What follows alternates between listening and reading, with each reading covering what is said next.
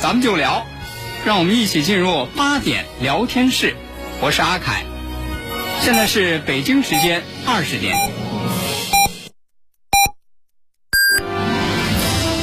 您正在收听的是 FM 一零五点八，济南广播电视台新闻综合广播。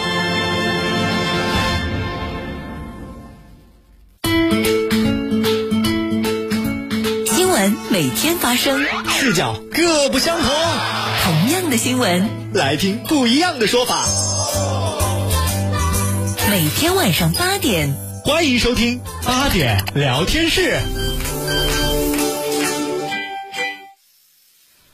各位听众朋友，晚上好，这里是 FM 一零五点八济南新闻综合广播，欢迎来到八点聊天室，我是阿凯。今天是周日。又到了和大家一起来聊一聊这周国际上那些事儿的时间了。在今天来到我们直播室的还是大家的老朋友，节目嘉宾费世忠先生。听众朋友们，大家好。那要说起这周国际上那些事儿呢，咱们今天得说说两位总统啊，哎，因为这个对于这两位总统来说，这一周啊，还有这个下一周，这都是很重要的时候啊。首先呢，咱们说的这位总统呢，老熟人了啊，大家也对他也挺熟悉，就是巴西新当选的这个总统卢拉。哎，一说起卢拉来，那大家都特别有印象啊啊，就是在他的这个担任总统期间，这个巴西的这个经济确确实实啊，还有这个民生。是非常不错的。那么，另外呢，可能大家这个印象当中对卢拉还有另外一个印象啊，就是他曾经因为啊，就是这个巴西国内就展开一个叫有关这个腐败调查。对，因为它涉及到整个巴西那个劳工党，巴西劳工党呢他这个他执政的时候涉嫌各各方面的。腐败啊，然后收受贿赂啊，各方面，然后罗拉因此，嗯，因为他底下很有很多部长啊，底下有很多这部下都都被被判入狱，他也怎么说呢？哎，罪名虽然说是没有完全确认，但是他也因此，他怎么都负有一定的这个领导责任，最后被判入狱，好像是十一个月。嗯嗯嗯嗯。就说他在这个他他执政时期是二零零二年到二零一零年，就说连任两届巴西总统，然后下台以后，因为他这个丑闻入狱了十一个月，然后到今年二零二二年重新崛起，重新当选巴西总统，在中间中间经历了十年的过程，在十年的过程当中，他又重新获得了民众的信任。再一次当选巴西总统，嗯，这是这个非常不容易，我觉得。对，对，非常不容易。啊！而且呢，就是这次呢，就是这个卢拉和这个现任总统啊，这个博索纳罗，哎，两个人是进行这个竞选，呃，而且呢，从这个最后的两人这个选票来看，其实这个卢拉对这个博索纳罗的这个优势并不是很明显。非非常微乎其微，他好像卢拉好像是得票率好像是因为巴西总统嘛，就是说他也有一定的这个竞选，就是说第一轮的话，如果都这几个候选人都没有达到过半数，那么头两名呢再进入第二轮，那么。当时就是卢拉和那个博索纳罗进入第二轮，然后在第二轮的这种在上周上周日的时候，进行了投票当中，卢拉是百分之得票率好像是百分之五十点九九几吧，好像不到百分之五十一。嗯，那么博索纳罗呢是不到百分之四十，将不到百分之四十九多一点哎，就说他俩的这种差距呢，只有不到两个百分点的差距。当时就说，因为这个博索纳罗嘛，就说他在投票之前，他在号召他那些那些粉丝们的这些，呃，这些宣传当中嘛，就是进进大选的活动当中嘛，他就说说，他当时就说，卢拉唯一能获得，就是说总统大选的唯一途径就是在大选中作弊。嗯嗯就说他在投票之前他已经放出这个风气了，已经给他的粉丝放出这个风气了，并且这一次的大选的投票呢结果呢又非常接近。嗯，因此来说，结果出来以后，嗯博索纳罗一直也就是说是和当初特朗普一样，嗯没承认败选。嗯到现在好像也没有承认败选，但是他那个么呢？他他现在已经启动了这个政权的交接仪式，嗯嗯说他也号召他的支持者不要搞出什么什么那些，呃，冲动，不要那阻阻挡这些路，把那些路障都撤了。不要再更像这个像特朗普这样搞的什么冲击国会的这种东西。嗯那么在这种情况下呢，就是说，实际上巴西的政权呢，现在实际上已经开始进入交接的过程。到入明年一月一日，卢拉是正式上任。嗯嗯，就是说这个他们两个这个竞选前后的这样一些这个情况啊。那么咱们也知道，虽然说这个博索纳罗，呃，曾经是任两届总统，而且呢，在他这个任总统这个期间呢，巴西的这个经济和民生还真是取得了这个，呃，这取得的成绩，大家有目共睹啊，确实是非常不错啊、但是呢，呃，现在其实巴西不光是这个国内面临的这个啊、经济形势，还是这个政治的这个情况，其实和他当年当总统的时候，已经是有了很大的变化了。对。那么，这个卢拉的这个面对这个新的这个变化的这个国内情况，他的那些那个老药方，对于现在的这个巴西来说，还有没有作用？那么在现在的这个巴西这个形势之下，对于这个卢拉来讲，又会面临一些什么样的巨大的压力啊？实际上就是说，现在巴西它所面临的一个情况，就是说，拿这样的来对比一下，就是二零二零零二年卢拉第一次当选巴西总统的时候，他是在总总统大选当中的具体得票率我记不清楚，就是说，就是说的基本上就是说，呃，是优势，绝对优势。嗯。就是说，支持他的选民在这个巴西人口当中占的是绝对的优势，当选总统，并且连任的时候也是占了绝对的优势。在那几年呢，巴西的在这个卢拉的领导下，巴西的经济确实是发展，并且巴西那时候发展也遇上了一个非常好的时候，因为那时候巴西嘛，作为一个矿产资源非常丰富的国家，它正好赶上那一段时间，这个国际那个是国际经济、世界经济这个呃这个卖矿藏啊、卖这石油啊、各种矿石啊，呃那时候是整个的大宗商品的那个繁荣时期，嗯嗯整个经济那个也加入这个、呃全球化的这个呃全球化发展的一个怎么说呢？那时候是一个非常好的时期。嗯，在这种情况下，卢拉他他连连续两届都担任总统，并且是绝对的胜利。那么这一次，刚才我也说了，那么这一次他和博索纳罗之间的差距只有不到两个百分点。嗯这就说明一个什么问题呢？这说明实际上巴西国内是不像卢拉第一次当选的时候这么团结一致，都完全支持他。那么现在巴西国内也是分成了两派，一边一派左的，一派右的，或者一派保守的，一派这个呃进步的。嗯嗯所以说呢，他在这个巴西国内的这个、呃这个民众的分裂，嗯，是非常严重的。现在，嗯，他现在首要的任务，他不是说是要振兴巴西经济，不是要振兴什么，他现在首要的任务是如何把巴西这些，呃，因为这个两派的这种对立的这种、嗯这种差距，两派对立之间的这种对立的情绪。要慢慢慢慢慢的把它弥合起来。嗯，所以说，卢拉在这次当选后，他在竞呃胜选那个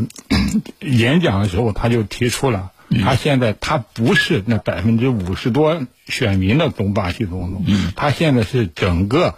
巴西民众的总统。嗯就说他要联合这这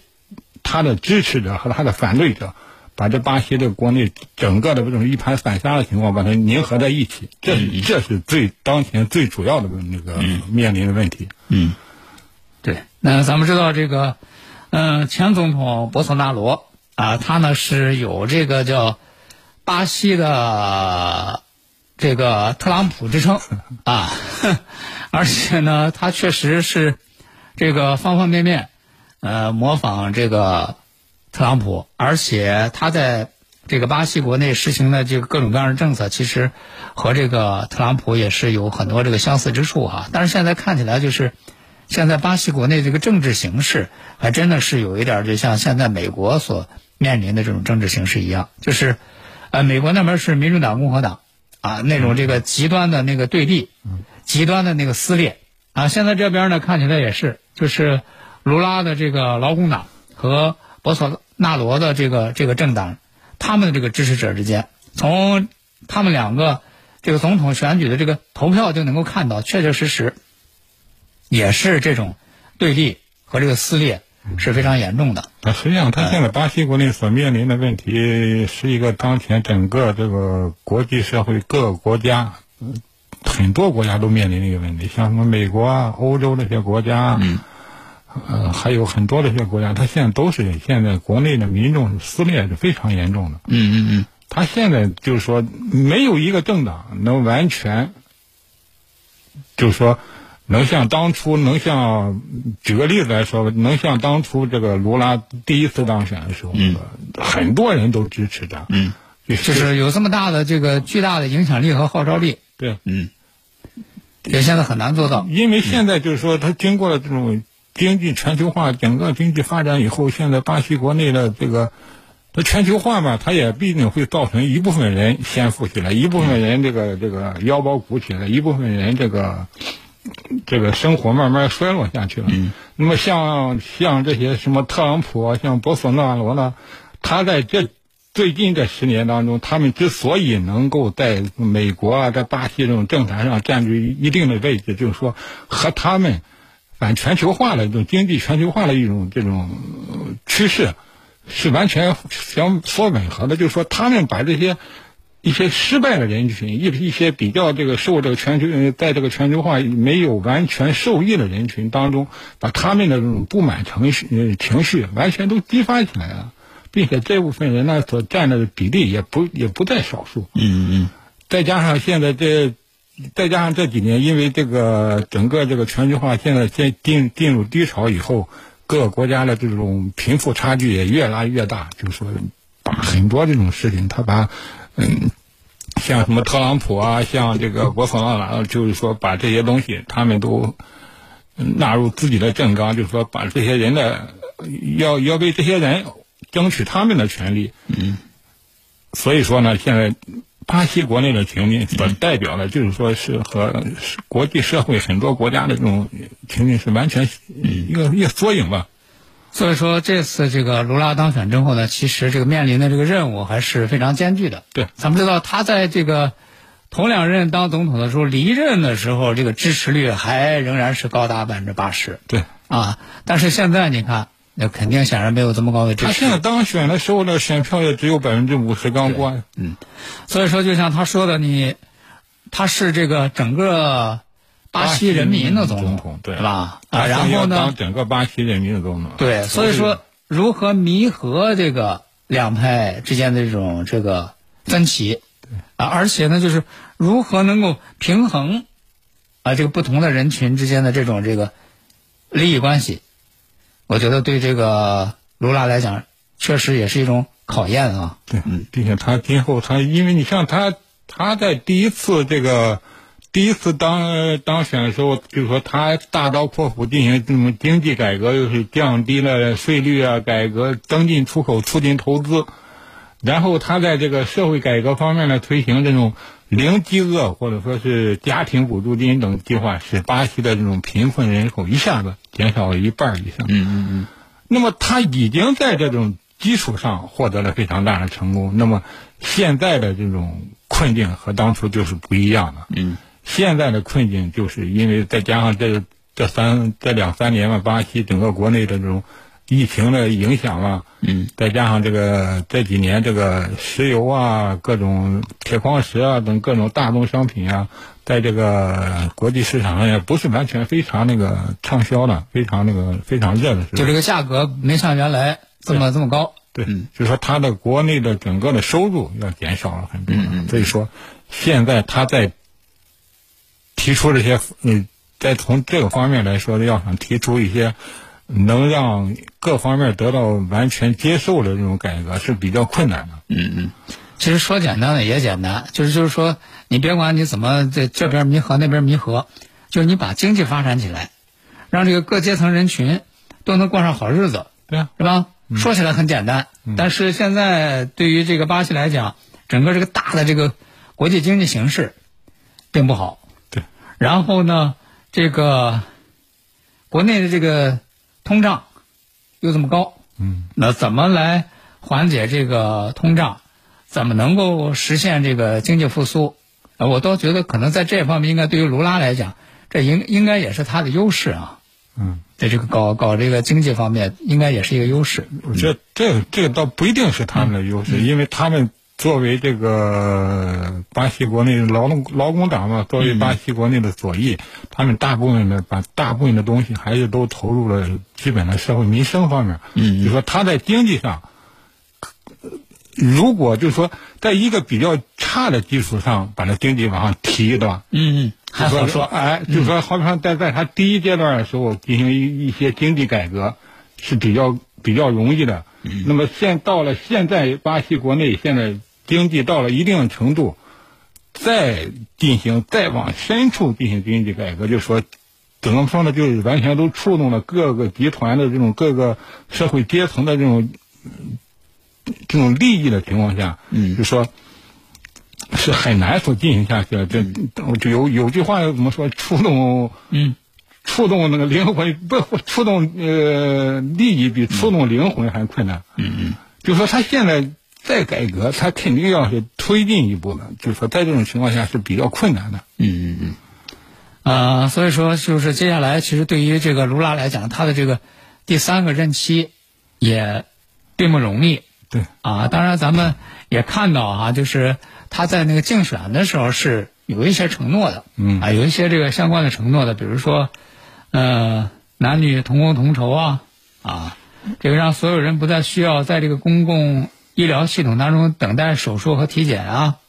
让每个婴儿都能有进入托儿所的机会啊，等等啊，就还是秉承着这个劳工党，他还是秉承这种劳工党的这种基础来的，就是说从这个民众的社会的社会民生方面进行入手，但是说呢，在这方面你要进行的话，需要国整个政府需要有资金进行。现在而现在巴西呢，整个政府国内呢，因为最近这几年叠加疫情，再加上这些大宗商品不是太火的这种情况下，他现在巴西国内的这种。呃，这这种怎么说呢？就是说，他现在国内的这种债务问题是比较严重的，他没有这么多的资金投入搞这些，嗯搞这些这个这些这个基础建设、基础设施的建设。嗯当然，在这个经济方面，也看到啊，在经济政策上，他也提出来，就是说，这个希望巴西能够向数字经济和绿色经济转型，啊，就是呃实现这个再工业化。呃，这是他的这个在这个竞选的时候表达的这样的这个想法。对，嗯。那所以在接下来的这个任期当中，呃，卢拉能否把他的这些这个想法变成现实，能够呢带领巴西实现这个呃再一次的辉煌，咱们也可以值得关注啊。那这是这个巴西新当选的这个总统卢拉。那接下来咱们再来说一说呢，就是美国总统拜登啊。为什么要说这个美国总统拜登呢？因为呃，接下来在下一周啊，美国当地时间的十一月八号啊，美国的这个中期选举又要开始了啊。所以说，最近这一段时间，对于民主党和这个共和党来说是非常密集的啊，进行这个。各种各样的这个政治集会，啊，进行各种各样的这个宣传啊，鼓动啊，就是纷纷要鼓动这个自己的支持者来为自己的党派投票。对，啊并且好像这这几天就是说周末这几天吧，就是说两位前总统，一个是这个特朗普，一个是奥巴马，并且也是不停的就是说在各个州拉动各自的选民，就是说给这些民主、给这些共和党参共和党的议员呢、参选的议员啊，和民主党的这些参选的议员啊拉票。嗯在这方面都是与，就是说两位前前总统全都出马了，并且不不遗余力的从那里拉票。对，而且呢，这个拜登呢，他把这个事儿说的这个很严重，哎，说你你们得那个抓紧那个给我投票。啊，说如果这个在这个中期选举当中，就是共和党要是把众议院和参议院这个席位这个拿下来之后，说他们打算弹劾我。啊，这这是肯定的，因为就是说，在这个现在这种参这个呃议会的情况下，嗯呃国会当中的这种无论是这个众议院还是参议院的这种共和党人，都曾经提出过要弹劾特朗普的这种提案。因为现在现在在国会当中，共和党不占优势，所以说他们的提案都被民主党都给压下去了。嗯嗯那么中期选举之后，这种情况就很难说了。为什么呢？因为他现在这个呃各方面的预测都认为，这次在这次中期选举当中，嗯，那么共和党将会获得大胜。嗯说不光是控制呃众议院，也可能控制参议院，就是说把两院都完全控制了。嗯甚至于参议院可能因为他改选的人数比较少嘛，可能双方双方能可能就说那个势均力敌，但是在众议院当中，嗯共和党可能就完全就能控制了。对，因为这个美国的这个中期选举呢，就是在这个两次总统大选之间的这样一个选举。它选举主要是选什么呢？一个就是改选这个三分之一的这个参议院，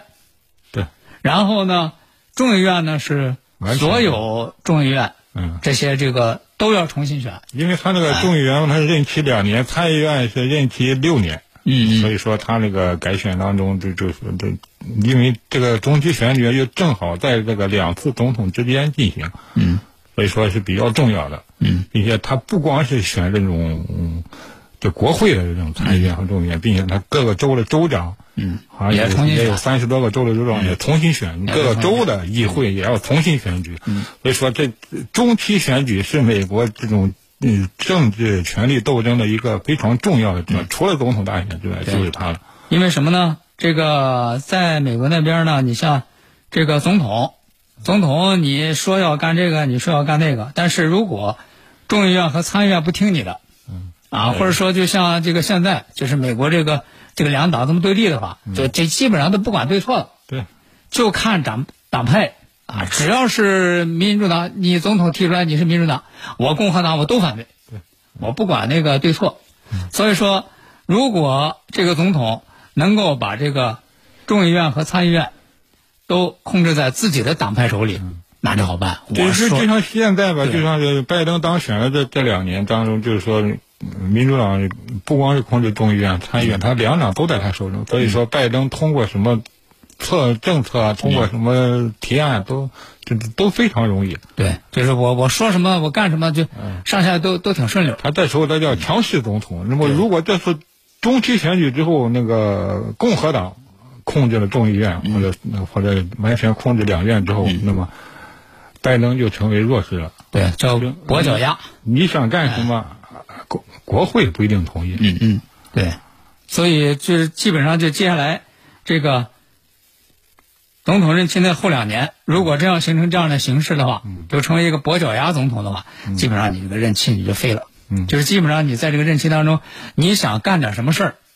嗯，呃，就不太现实了。一一般来说呢，美国这种政治上的这种呃常规的情况，一般是总统在这个中期选举之后，一般都会从强势变成跛脚鸭总统。嗯嗯嗯 一般是这个样。嗯嗯嗯嗯，因为这个，他美国美国民众在这种情况下，他就是希望就是说，呃，重新再换一个人看看吧，重新再再换一个换一个党派搞搞看看吧。啊，就这个不行，看看换换手气，看看那个试一试，行不行？嗯啊，一般就就这样的情况。当然，这次拜登呢，拜登嗯、说这个共和党人憋着要这个弹劾他，当然有这个夸张的成分啊，有就是说哎，就是在这个中期选举之前不夸张，一点不夸张啊。挑动有这个挑动自己的这个选民嗯啊，说为了这个支持是吧？为了支持自己，他有有这样的这个意思在里头。嗯，但是呢，嗯，这个共和党早要憋着弹劾他，这这倒是确确实实的事儿啊。那么，假如说，呃，共和现在看概率很大啊，这个共和党把这个呃众议院拿下来之后，甚至把参议院都拿下来之后，这个拜登，呃，是不是会被弹劾？会以什么样的理由被弹劾啊？弹劾他就是说，嗯理由很容易找，各方面的理由他都容易找出来。就是说，弹劾他可能在这个众议院当中，就是说由众议院发起嘛，他可能也是比能够发起的比较容易。那么最后由参议院来决定。那么弹劾到底能不能成功，要看这个，嗯他呢这时候呢就不是看这个。呃，就是说占这个多数票了，而看占绝对多数票了。嗯就是说要占三分之二之以上的票数通过才行。那么在这种情况下，共和党就比较困难了。哎，这也可以作为美国中期选举的这样一个这个谜题哈。嗯，好，那今天的八点聊天室咱们就和大家聊到这儿了，明天晚上八点再会。大爷，您这套八段锦行云流水啊！小伙子，好眼力！这是杏林中医院的专家手把手教的。这不，我每天还听下午三点五分、晚八点五十济南新闻广播，杏林中医院的专家分享骨病、一体多病、免疫系统疾病及疑难杂症的中医健康知识，教大家解决问题的好方法。有电话吗？有，记住了，零五三幺八三幺二零九九九八三幺二零九九九。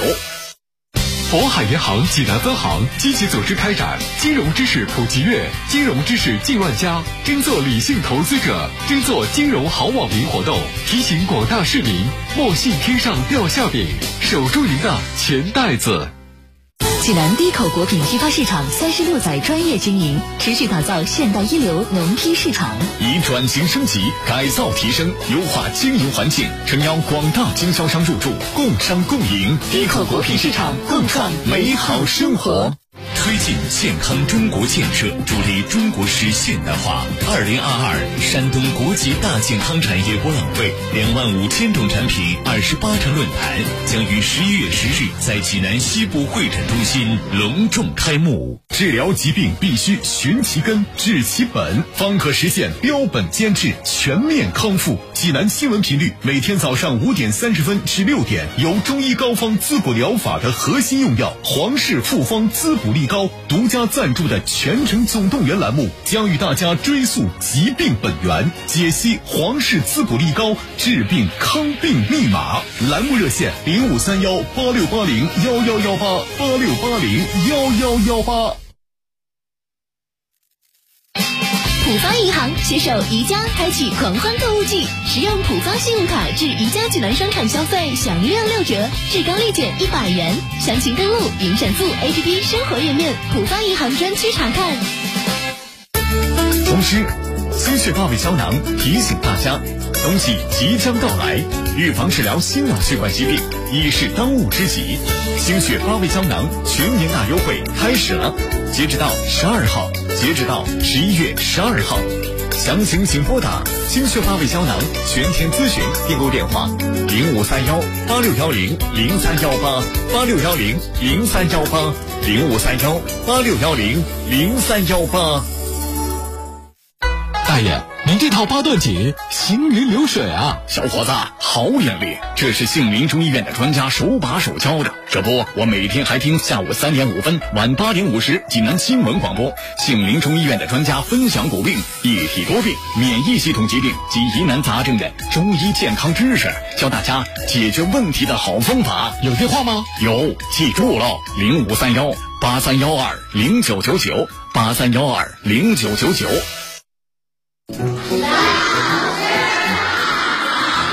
同学们，区区一节纽扣电池就能污染六十万升水，放纵它的后果不是放电，而是放毒。老师说，吃剩的胡萝卜叫厨余垃圾，它们通过技术手段可以转变为有机肥料。